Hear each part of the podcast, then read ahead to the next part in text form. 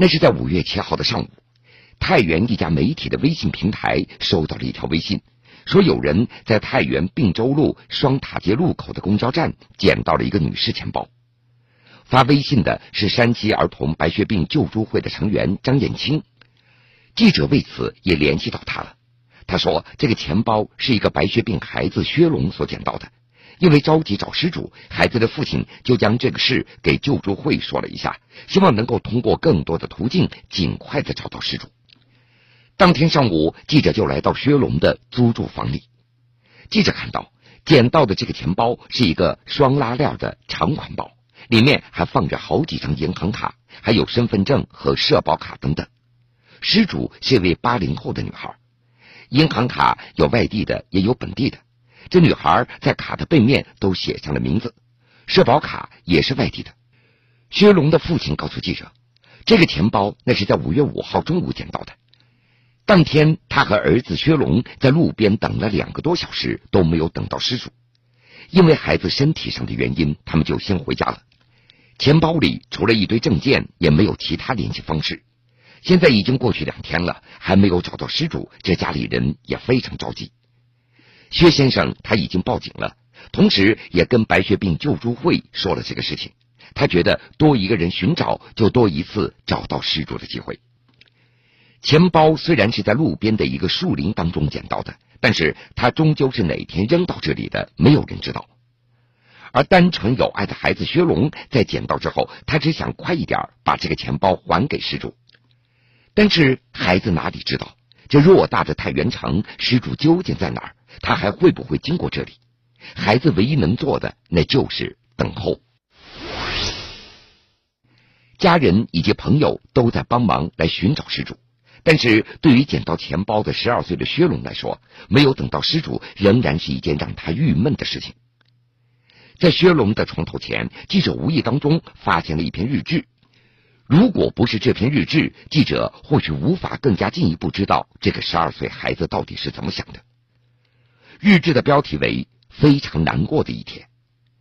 薛龙在日志当中是这么写的：五号，我们吃完午饭，已经到了两点多了。我们一家人坐着公交车来到双塔街药材公司，买完药返回来，走到并州路口公交站。我要上厕所，就到路边的小树林，看到了一个钱包，捡起来之后，就和爸爸在路边等失主来认领。可是等了两个多小时，也没有人来认领。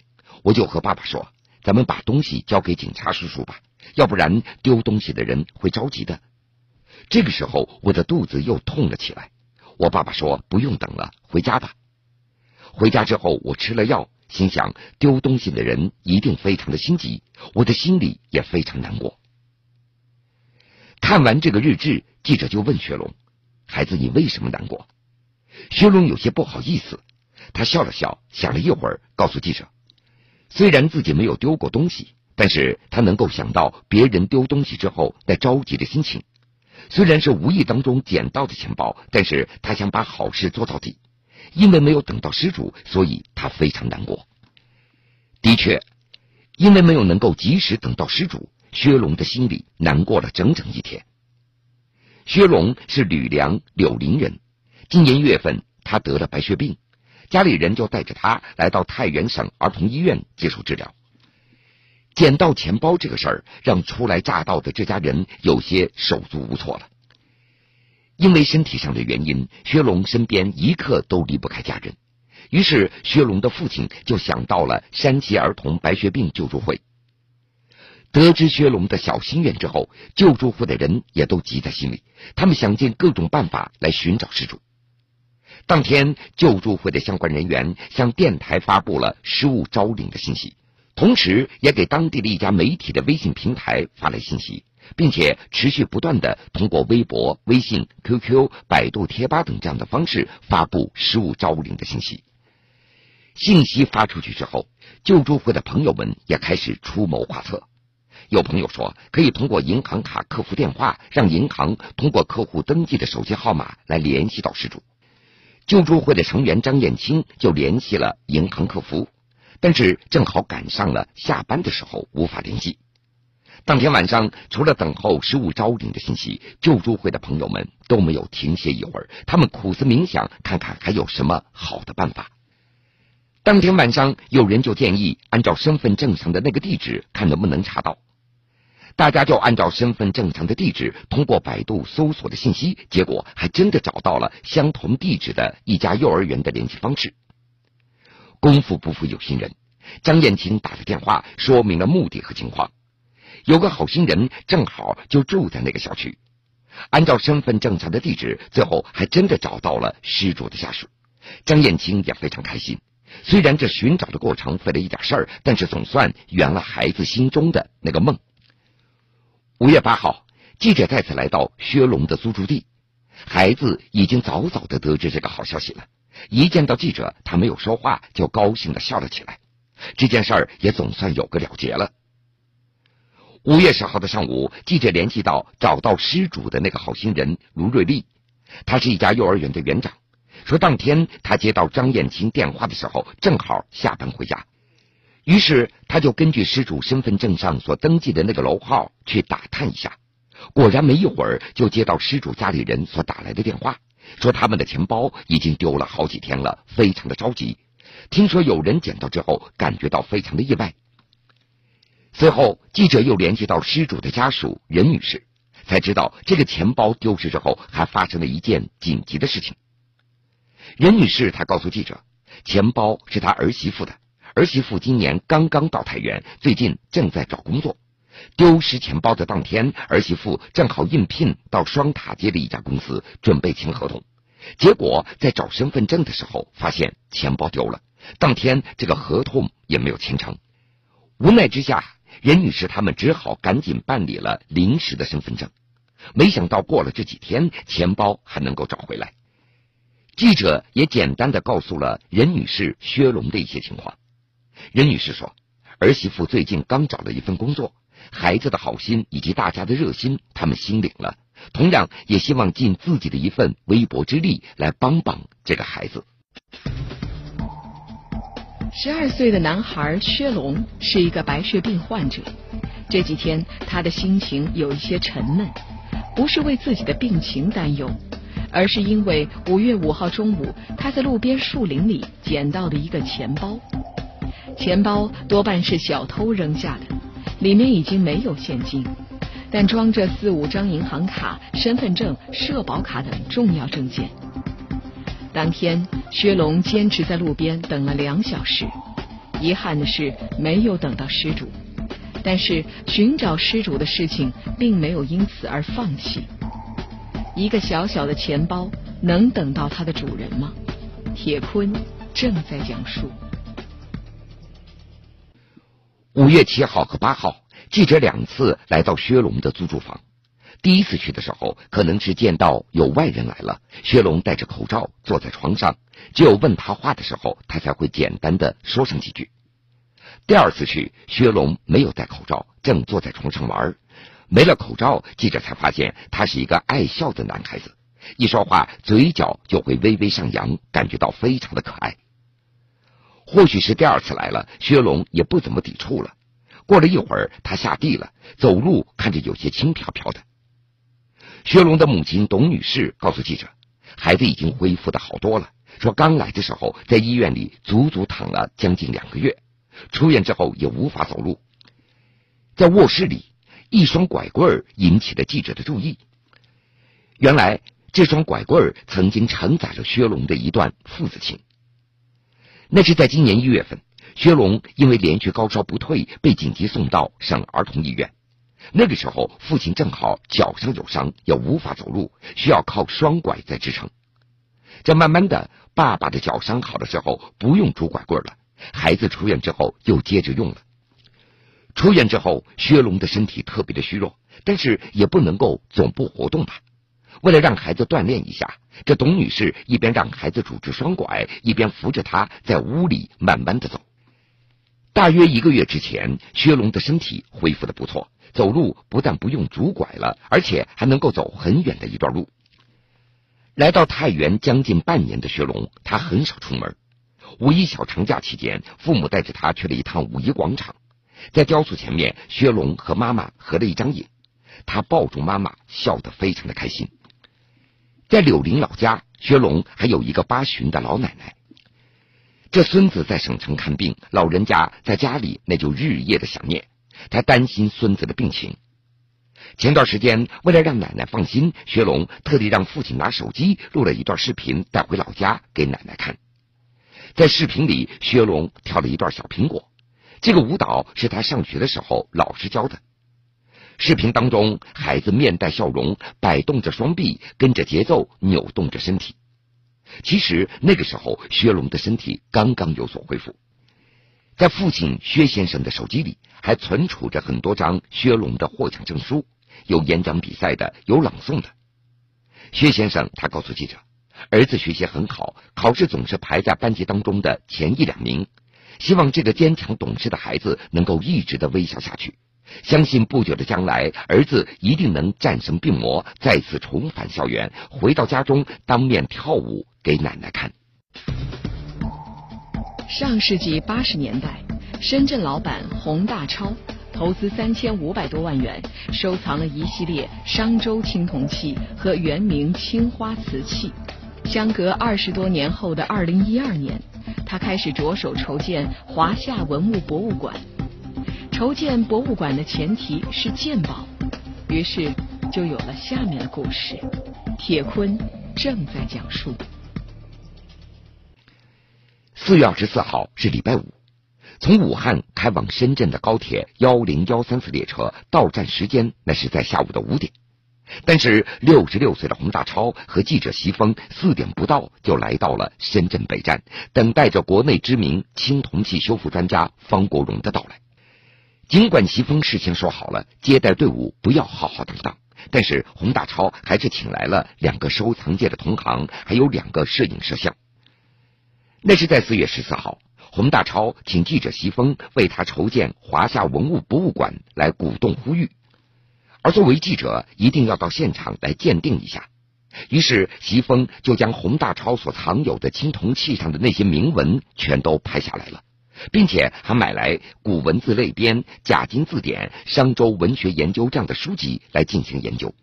很快，席峰他就发现有两处破绽：第一，这个青铜器铭文一反商周的英文的习惯，居然是洋文；二是铭文字体没有古人的朴拙，反倒有惊人的匠气。作为记者，席峰他毕竟对青铜器是个外行，也没有把这个疑惑提出来。他只是明确的告诉洪大超，说如果要报道，必须有自己认定的专家来进行鉴定。洪大超也非常的爽快，那你就请个专家来鉴定一下吧。方国荣那就是席峰托朋友所请到的，这个五十多岁的专家一辈子都从事青铜器的修复工作。湖北省博物馆镇馆之宝编钟就是他参与修复的，但是方国荣也非常的谦虚，他明确的声明：“我只是利用周末的时间过来看看，不是鉴定，鉴定那是要走流程的。”我们再把时间推到三年之前，二零一二年二月份，把自己的宝贝收藏了将近三十年的洪大超向深圳有关部门递交了关于创立中国华夏文物博物馆的总体的构想。在这个构想当中，洪大超对这个博物馆的特色概括为在海内外独树一帜、独一无二、与众不同、绝无仅有、不可替代、不可再生。而规划的选址则在深圳龙岗，占地面积大约一千亩，建筑设计准备邀请著名艺术大师韩美林来出任总设计师。总体构想递交之后，有关部门已经明确告知洪大超说，必须通过鉴定才能够推进。二零一三年六月三号，深圳市文物管理办公室组织了省文物鉴定站和深圳博物馆等机构的文物专家，对准备建立的中国华夏文物博物馆的藏品进行鉴定。专家们在仔细甄别研讨之后，得出一个意见，说除少量已经残碎的青花瓷标本之外，其他的那都是现代仿古制品和一般的工艺品，并且工艺水平较低，不具备鉴赏和陈列展示的价值。而对于这样的结论，洪大超非常不服气。按照他的话说，他们只看了七八分钟就给我的这些藏品下了死亡通知，非常不负责任。何况来的一些所谓的专家都是年轻人。在今年年初，洪大超又给深圳市文物管理办公室领导、各区文体局各位领导递交了请求复建报告书，声称经多方专家以及收藏鉴赏专家多次对实物进行考证，其收藏的青铜器是极其珍贵的国宝。二月二十六号正月初八。中国甲骨文经文研究院院长、世界著名甲骨文书法家、八十五岁的宋长海应邀从广州来到深圳来观看洪大超的这些收藏，而与他一起来的还有八个专家。用洪大超的话说，宋长海初八下午三点钟到深圳，一直看到晚上十一点多才休息，第二天上午又重新看了一遍。宋长海最终认定说，洪大超收藏的青铜器是属于商中晚期的皇宫礼器，其中四方鼎记载皇帝父母以及子女的情况，四方人面大鼎是属于皇帝的御用的遗物，圆鼎那是商周国家与联盟结邦的一个记载，对研究商周时期的历史有着重要的价值。为了证明自己所说的都是属实的。洪大超两次当着记者席峰的面给宋长海的秘书打了电话，并且还按下免提。席峰听到最多的那就是这是国宝，要防止氧化，要尽快整理。洪大超还对席峰说：“老人家宋长海反复的告诫说，一定要保护好国宝，不要进空气，拍照时不要用闪光灯，不要用笔去拓字。”并且还说，老人家愿意带六个专家进行全方位的整理，不过时间估计要一年，这最快也要八个月。但是在席峰看来，一个七人专家团队将近一年来进行整理，这个费用有点太大了。而事实上，在正月初八，宋长海初步认定之后，洪大超当天就将这个好消息告知了深圳龙岗区文体旅游局，希望对方第二天派人来听汇报。但是第二天，只是街道派了两个女工作人员，而且半个钟头就走人了。在洪大超的办公室的墙上挂满了宋长海拿着放大镜观看藏品的照片，而在他的手机上也装着几百张宋长海观看藏品和他交流的照片视频。有宋长海这样的老人家的认定作为铺垫，这洪大超显得多多少少有了一点底气。而这一点，从四月二十四号在车站那浩浩荡荡接国内知名青铜器修复专家方国荣的队伍当中就可以看出来了。但是越是这样，记者席峰他越怕洪大超接受不了这梦幻破裂的打击，于是席峰就给方国荣的手机发了一条短信：今晚最好不要看，非要看也不要当场说出结果。但是短暂的晚餐过后，洪大超还是把车子开到了他的收藏室的楼下。方国荣他仔细研究着这些藏品，洪大超一行人跟在他的身后观察着方国荣的表情。或许是洪大超他看出了方国荣表情的含义，他竟然没有开口来询问。还是另外一个同行试探着问了一句：“这莫非是假货？”方国荣他到底是个搞研究的人。他直接回答：“假货，这一眼就可以看出假货了，连高仿那都谈不上。”怕洪大超不能够接受，席峰赶紧打岔，并且推着方国荣往外走。今天晚上太晚了，借着灯光也看不清楚，还是明天上午继续看吧。临走的时候，洪大超看似平静的把同行都打发回家了，而两个摄影摄像还在问他：“我们呢？”洪大超回答：“都回去吧。”用不上了。第二天一大早，洪大潮又把方国荣和席峰接到自己的收藏室。方国荣又足足观看了十多分钟，才走出这个收藏室。这一次，洪大潮他没有询问，只是方国荣在自言自语：“不用看了。”听了这个话，洪大潮有点着急了：“你凭什么说是假的？”洪大潮他一定要讨个说法。方国荣淡定的回答。铭文的位置不对，铭文字体大小不对，铭文阳文不对，没有范铸法的痕迹，没有古人使用过的痕迹，器物上的锈是肤锈。方国荣他一口气说出了九个不合规之处，并且还一一做了解释。这下洪大超他着急了，在接下来两次交流当中，他居然问到方国荣是什么样的文化程度。尽管有记者席峰从中斡旋，但是仍旧没有阻止方国荣的回击。他淡定地说：“我说假就是假，不管多少人说真，那也是假，不然我就白吃了这三十二年青铜器修复的饭了。”上世纪八十年代，深圳老板洪大超投资三千五百多万元，收藏了一系列商周青铜器和元明青花瓷器。相隔二十多年后的二零一二年，他开始着手筹建华夏文物博物馆。筹建博物馆的前提是鉴宝，于是就有了下面的故事。铁坤正在讲述。洪大超他并不愿意谈到他当年收藏这批青铜器的经过，他只是告诉方国荣，这批宝贝是他在湖南靠近湖北的某个地方所购买的。当年花了他三千五百万元。另外，洪大超他还透露，自己当年是中国三合板最大的进口商，曾经被各地请去投资。在最得意的时候，公安部门还给他配备了手枪。有过三十多年和各类收藏家打过交道的经历，也使方国荣很快就判断洪大超那是被人做了局。双方最后一次见面，席峰在明确向洪大超提出。只需要听着，不需要做出任何表示之后，让方国荣描述他所猜想的做局的细节。方国荣对洪大超说：“你是老板，不是傻子。